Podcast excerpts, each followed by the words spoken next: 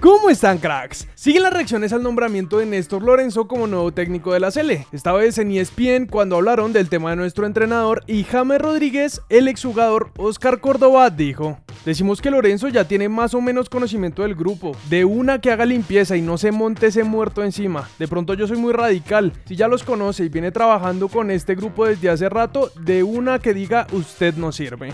Una declaración bastante fuerte, pero queremos saber su opinión, cracks. ¿Están de acuerdo con Córdoba? Los leemos en los comentarios.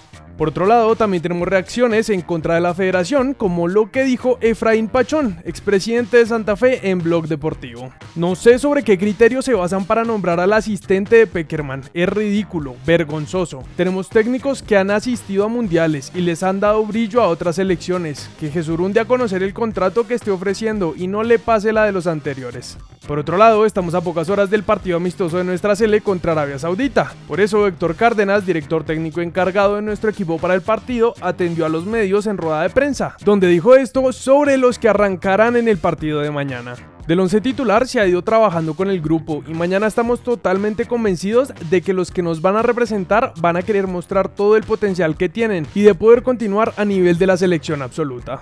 Además, confirmó que Lucho Díaz no fue convocado por la cantidad de partidos que jugó durante la temporada y porque querían ver a nuevos jugadores. Ya que mencionamos a Lucho, vamos a Portugal, pues el exjugador del Porto, Drulovic, habló con el diario O Jogo y destacó que los dragones no perdieron su buen juego a pesar de la salida del Guajiro. El FC Porto trabajó duro y a pesar de perder al mejor jugador a mitad de temporada, siguió jugando bien. Sergio Concienzado encontró las mejores soluciones para el equipo y me alegro por él. En el campeonato el Sporting tuvo problemas, pero el Porto logró ser mejor.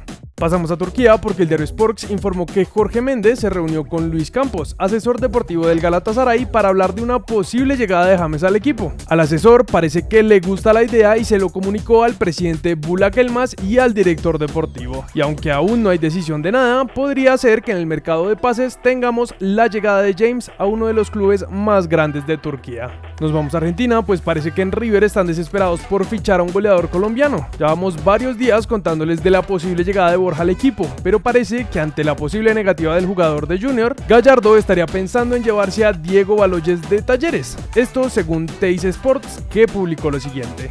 La directiva encabezada por Jorge Brito se comunicó con Talleres para saber la situación contractual de Diego Baloyes, atacante colombiano que viene despertando miradas y elogios desde hace un par de calendarios. Sin embargo, parece que la negociación no va a estar nada fácil, ya que Talleres estaría pidiendo cerca de 10 millones de dólares para dejarlo ir. Vamos a nuestro país ya que hoy arranca la tercera fecha de los cuadrangulares y en la previa del partido entre Millonarios y Junior, Martín El Torito Arriaga habló en el Gol Caracol sobre el bajo rendimiento de Junior. Quizás es un Junior que está constantemente cambiando jugadores, no tiene una solidez en su juego, no tiene una seguridad en su defensa. Últimamente hemos visto que no tiene contundencia y en el fútbol primero se defiende bien y luego se marca. Finalmente, antes del partido entre Nacional y Bucaramanga, Sebastián Gómez, jugador de los de Medellín, habló sobre el duro camino que les queda si quieren llegar a ser finalistas.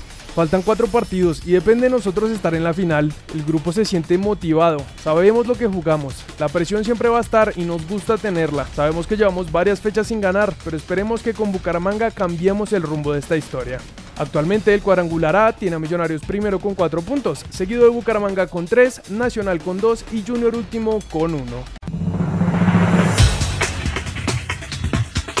Según el diario Record, Julián Quiñones, delantero del Atlas, estaría siendo seguido muy de cerca por el América de México. Así pudimos ver a James Rodríguez en sus redes sociales junto a Ronaldinho. El CIES Football Observatory publicó el listado de los jugadores menores de 20 años con más minutos en lo que va del 2022. Juan David Mosquera de Independiente Medellín está en el puesto 16 con 1.756 minutos.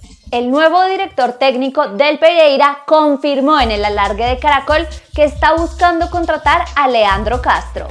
Y bueno cracks, eso es todo por el video de hoy. Antes de pasar con el comentario destacado, les quería contar que estoy subiendo videos en mi canal personal. Acabo de subir uno hace unas horas reaccionando a los mejores goles de la selección Colombia. Va a aparecer ahorita al final y en la descripción. Por si quieren pasarse, dejar una suscripción, decirme en los comentarios a qué otras cosas puedo reaccionar o qué otras cosas puedo hacer. Y pues nada, muchas gracias si se pasan por allá. Pasando ahora sí con el comentario destacado, lo hizo Leal que dijo, hay que ver el caso de Scaloni, tampoco tenía experiencia y ya saben dónde están. Creo que debemos ser positivos y brindar todo el apoyo. Los técnicos subestimados a lo largo de la historia han terminado por sorprendernos. Yo le tengo fe a Lorenzo. Y bueno, yo al igual que Leal, espero que le vaya muy bien al profe. Lo mejor que podemos hacer ahorita es apoyar a la selección. Quejándonos no se va a cambiar el técnico, entonces creo que hay que apoyar a nuestros jugadores, al técnico, estar pendientes de la selección y esperemos que todo salga bien. Por ahora no es más, recuerden suscribirse, activar las notificaciones, seguirnos en todas nuestras redes sociales y nosotros nos vemos en el siguiente video.